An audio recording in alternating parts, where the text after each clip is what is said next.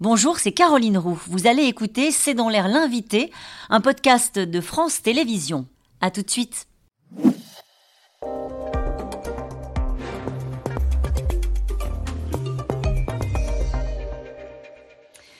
Bonsoir à toutes et à tous, bienvenue dans C'est dans l'air. Je suis très heureuse aujourd'hui euh, de recevoir Guillaume Charvet. Euh, merci d'avoir accepté cette invitation. Vous êtes responsable du programme Interface Cerveau-Machine au commissariat à l'énergie atomique euh, de Grenoble et avec les ingénieurs de l'école polytechnique de Lausanne, les médecins du CHU de Lausanne. Vous avez permis à un paraplégique de remarcher 12 ans après avoir perdu l'usage de ses jambes à la suite d'un accident de vélo, une première historique une prouesse saluée dans le monde entier. Alors encore merci d'être là avec moi aujourd'hui. Est-ce que, je vois que vous n'êtes pas venu seul puisque vous êtes venu avec un crâne, euh, est-ce que vous pouvez nous expliquer simplement comment vous avez réussi à remettre le néerlandais euh, Garcian Oskam debout?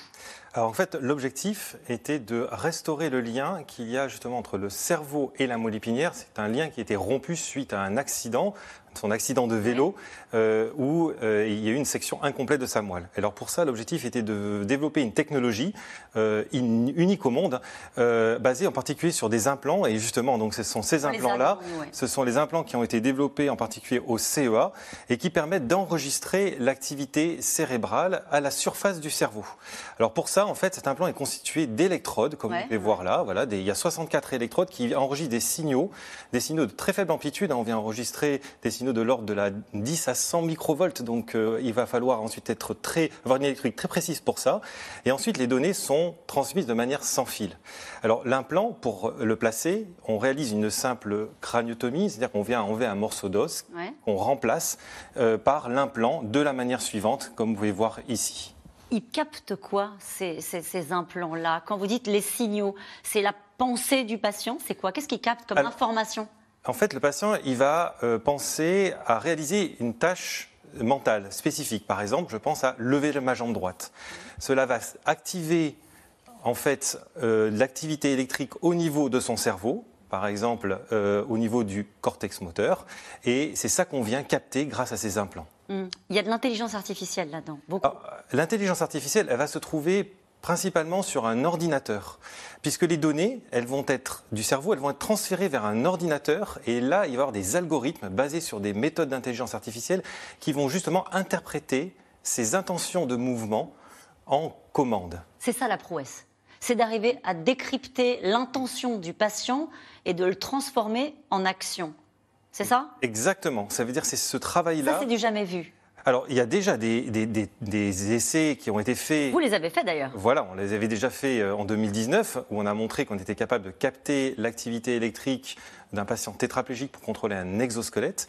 Là, aujourd'hui, on a montré qu'on était capable de capter cette activité électrique, de la décoder en temps réel, pour cette fois-ci activer un stimulateur qui est placé au niveau de la moelle épinière. ce stimulateur va réactiver le mouvement des muscles des jambes, selon la propre volonté du patient. C'est un pont numérique, il paraît. Alors voilà, comme ça que ça s'appelle. C'est un pont numérique, exactement, entre l'activité cérébrale capturée au niveau du cerveau jusque à la moelle épinière. L'information met à peine 500 euh, millisecondes pour être transmise. Oui. En fait, c'est la même chose pour les personnes valides Quasiment ou pas Exactement, puisque l'objectif, on a optimisé toute la technologie pour qu'on puisse réaliser cette tâche-là dans un temps inférieur à 500 millisecondes. C'est le temps inférieur, en dessous duquel on ne voit pas de décalage entre l'intention de mouvement et l'action. Hmm. Euh, est-ce que la machine, enfin la machine, le dispositif, je ne sais pas comment vous l'appelez, apprend? Euh, C'est-à-dire s'adapte euh, au premier mouvement du patient, que on, le voit sur, sur ces images.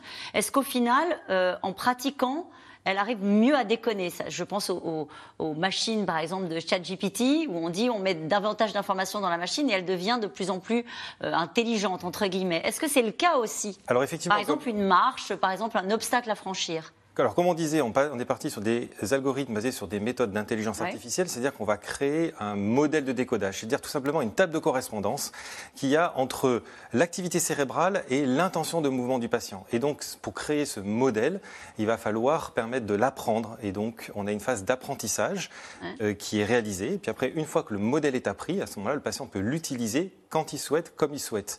Et l'intérêt de ça est qu'on a une technologie avec la création de modèles adaptatifs, c'est-à-dire qu'on peut créer les modèles en l'espace de quelques minutes. Et ça, c'est très précieux. Quand vous dites, pardonnez-moi, créer les modèles, ça veut dire quoi? C'est-à-dire apprendre aux patients euh, ou apprendre à. Comment, je comprends apprendre, pas ce que ça veut dire. Apprendre à la technologie à interpréter l'activité qui est au niveau du cerveau. Mm. Et le patient, lui également, il y a une phase d'apprentissage où il va apprendre à réaliser des tâches mentales. Mm. Voilà. Elle peut se tromper, la machine? Enfin, l'implant, il peut se tromper sur euh, mon intention, euh, l'intention du patient de lever la jambe droite ou la jambe gauche, de la lever à 50 cm ou à 20 cm Alors oui, mais après, ça sera au patient aussi lui-même d'adapter ses tâches mentales pour euh, faire fonctionner correctement le système. On a vu des patients remarcher avec des, des exosquelettes. C'est la même démarche, c'est la même, le même process alors oui, effectivement, euh, on a par le passé montré qu'on était capable de permettre à un patient tétraplégique, cette fois-ci de contrôler la marge d'un exosquelette, mais également le mouvement de ses bras. Et on a réalisé la même technique, c'est-à-dire permettre d'apprendre à la machine à interpréter les intentions de mouvement du patient. On a vu le patient avec un sac à dos, les électrodes évidemment sur, sur la tête. Euh, c'est un équipement qui pourrait être allégé à terme. Est-ce que ça fait partie des objectifs de développement? Alors bien entendu, on a déjà travaillé énormément pour qu'on arrive à mettre ces technologies dans un simple sac à dos, sur un simple ordinateur. Mais là, en ce moment, les équipes travaillent déjà pour passer de cet ordinateur, vous voyez ici, à une simple puce électronique, puisque en particulier à Grenoble, on a des experts en microélectronique qui sont capables de faire ça. Et ce qui est fou, c'est que vous êtes rendu compte que six mois après, euh, je ne sais pas si c'est six mois, vous me corrigez hein, si je dis une erreur, euh, le patient a retrouvé des capacités sensorielles. Je, résume peut-être mal, mais que euh, quelque part, la machine a réparé l'être humain. Alors, effectivement, on a observé sur ce patient-là uniquement, hein, pour l'instant c'est le premier patient, que euh, le patient a eu une récupération neurologique. Ça c'est fou quand même. De ses, effectivement, de ses capacités sensorielles et motrices. Et ça, effectivement. Ça vous a un peu dépassé, ça? on espérait, mais euh, clairement, c'était quelque chose qu'on on, est quand même très content de voir ce résultat. Et donc, effectivement, on pense que le fait pourquoi ça, cette récupération C'est le fait qu'on synchronise l'activité électrique cérébrale au mouvement, donc des jambes, permettrait en fait de faciliter une réorganisation au niveau des euh, neurones résiduels de la moelle. Qu'est-ce qu'il a ressenti le patient? Alors le patient, il, était déjà très heureux de pouvoir à nouveau contrôler ses jambes. Il n'avait pas contrôlé ses jambes jusqu'à maintenant, il avait uniquement un système avec la stimulation, donc c'était la stimulation qui contrôlait son propre corps, et il nous a dit, là maintenant, c'est moi qui contrôle mes propres jambes. Hmm. Et ça, ça a beaucoup changé. Effectivement. Et ça, Vous l'étiez aussi peut-être Oui, hein les équipes étaient euh, très contentes de voir ça. On peut dire que c'est un programme, ça ne se fait pas comme ça du jour au lendemain, qui a débuté en 2008 et c'est une aventure collective pluridisciplinaire. Vous, vous êtes ingénieur, vous avez travaillé avec des médecins, avec des neurologues et des neurologues franco-suisses et ça ne peut fonctionner que comme ça. Hein. On, on, la voit la photo de notre équipe un travail collaboratif euh, entre tous ces métiers et ça c'est très important pour arriver à une telle innovation. Le sujet, c'est maintenant euh, les développements qui sont possibles avec, euh, avec cette prouesse technologique et, médicale. Est-ce que vous imaginez déjà euh, d'autres patients? Ce patient est très jeune. Il y a peut-être des gens qui nous regardent et qui se disent bon, bah, ça veut dire le, euh, le fauteuil roulant, c'est fini. Ce serait une erreur de penser comme ça. Exactement. Pour l'instant, on est sur des essais cliniques de preuve de concept. On a encore à montrer la faisabilité de cette technologie sur d'autres patients. Mais également, on réfléchit déjà et on travaille déjà avec les équipes pour étendre les applications de cette technologie. Par, par exemple? Alors, par, exemple, en par exemple, euh, le contrôle des membres supérieurs pour les patients tétraplégiques. Donc, on pourrait, par exemple, placer la stimulation non pas au niveau lombaire, mais au niveau cervical, des vertèbres cervicales, et ça permettrait de restaurer le mouvement des, des bras.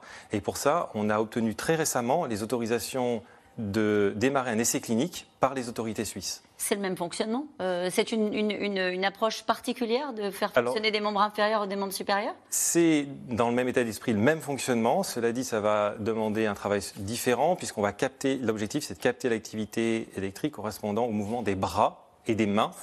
Et ça, ça va demander du travail supplémentaire. Qu'est-ce qui vous a surpris dans cette aventure et dans l'aboutissement avec ces images que l'on voit là et de, ce patient qui est un jeune néerlandais d'une quarantaine d'années euh, qui peut de nouveau commander ses jambes? Il, est pas, il a un déambulateur, il a un sac à dos, il a les électrodes. Alors, ce qui, nous a surpris, c'est la rapidité à laquelle il a pu euh, réaliser ce fameux contrôle cérébral et contrôler ses jambes. C'est-à-dire que ce que vous voyez là, euh, à peine quelques semaines après la chirurgie où on lui a placé les implants, comme je vous ai montré tout à l'heure, il a pu remarcher.